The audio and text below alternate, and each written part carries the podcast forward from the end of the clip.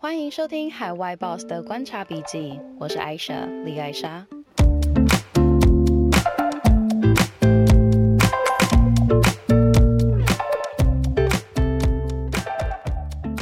是说现在在收听的你呢，是不是跟我一样，平常就专注在工作上面，尤其是在结婚之后哦。有家庭要照顾，然后本身又是有一点工作狂的特性，所以平常呢就是不会主动去联络身边的朋友们，然后朋友就这样渐渐一个一个的消失在你的生命中。那这边当然不是说那些平常去 party 啊，或是夜店啊喝酒的酒肉朋友们，而是那种你到现在打从心里的还是很喜欢，还想要保持联系的朋友。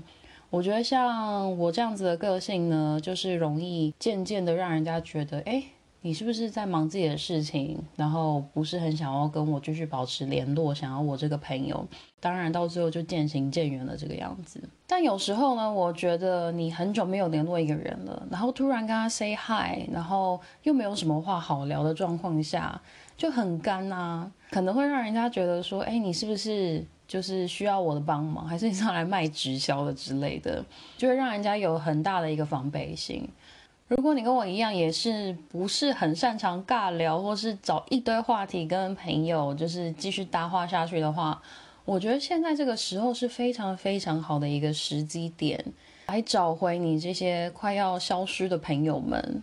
因为毕竟现在大家第一个是疫情期间嘛，然后都是待在家里的时间比较多。那第二个是都在家工作啊，所以延伸出来的心理状态或者是环境给人的感受，可能是很孤独的、很被孤立的、很需要别人来关注他，然后跟他聊聊天等等的环境。像我去年的时候呢，就是当然刚开始在家工作的一两个月，非常的开心，还是自己在家很宅。看电视啊，然后上上网啊，然后做自己的事情。但是我发现，大概在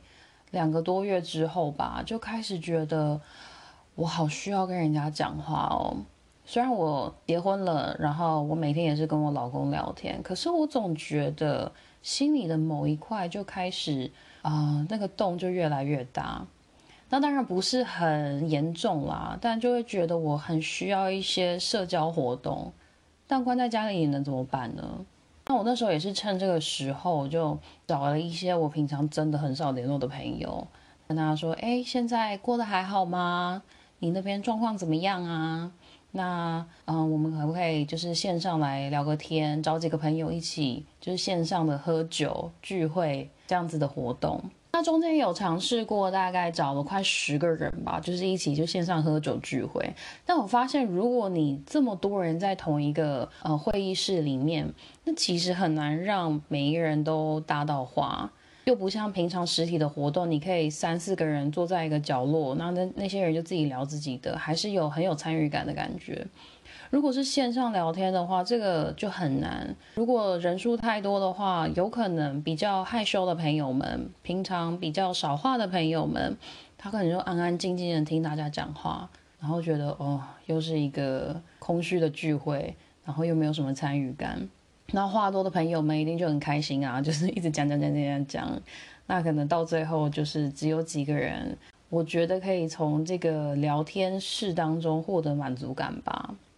所以我觉得呢，最好的人数大概是在四到六个人，然后几个朋友们线上更新一下状况，聊聊最近手上在做的事情，然后面临到的生活的可能困境吧。有的时候你把你的困难讲出来，只是单纯的抒发心情、聊聊天，哎，说不定对方就有这样子的经验可以你分享，马上就解决你现在遇到的事情。例如说，我还记得。刚开始在家的时候就是要自己煮菜嘛，然后我呢就很正常发挥的切到我的手的，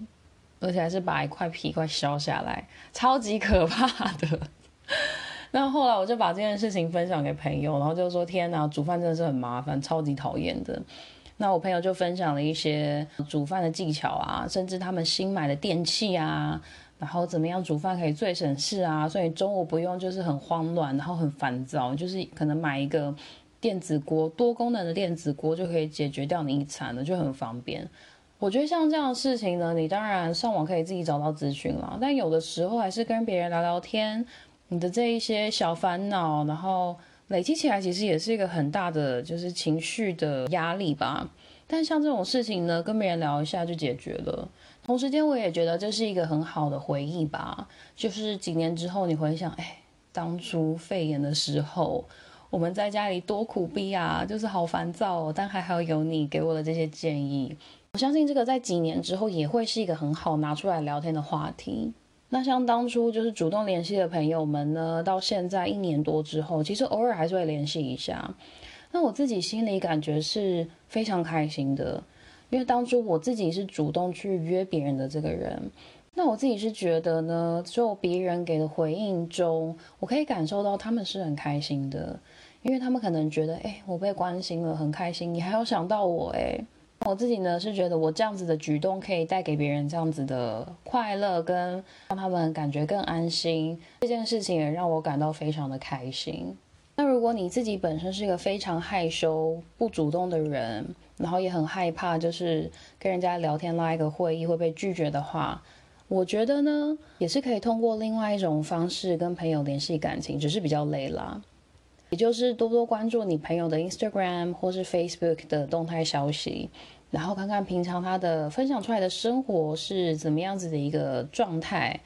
那如果你想要就是主动联系的话，就是发个讯息给他或发个表情符号给他，那让他知道说，哎，我有想到你哦，我有关注到你。然后如果你们想要再聊更多的话，也是可以文字去聊天。只是我个人觉得还是那种看得到脸的。聊天会比较能感受到对方的情绪，然后两个人或者几个人一起的这种连接会更紧密一点。好啦，以上就是这次的分享啦，希望可以让你有一些共鸣喽。如果你有一些心得以及经验想要分享给我的话，欢迎在 Apple Podcast，或者是到我的 Instagram，或者到我的 YouTube Channel，都可以在上面留言跟我分享喽。那我们就下一集再见了，拜拜。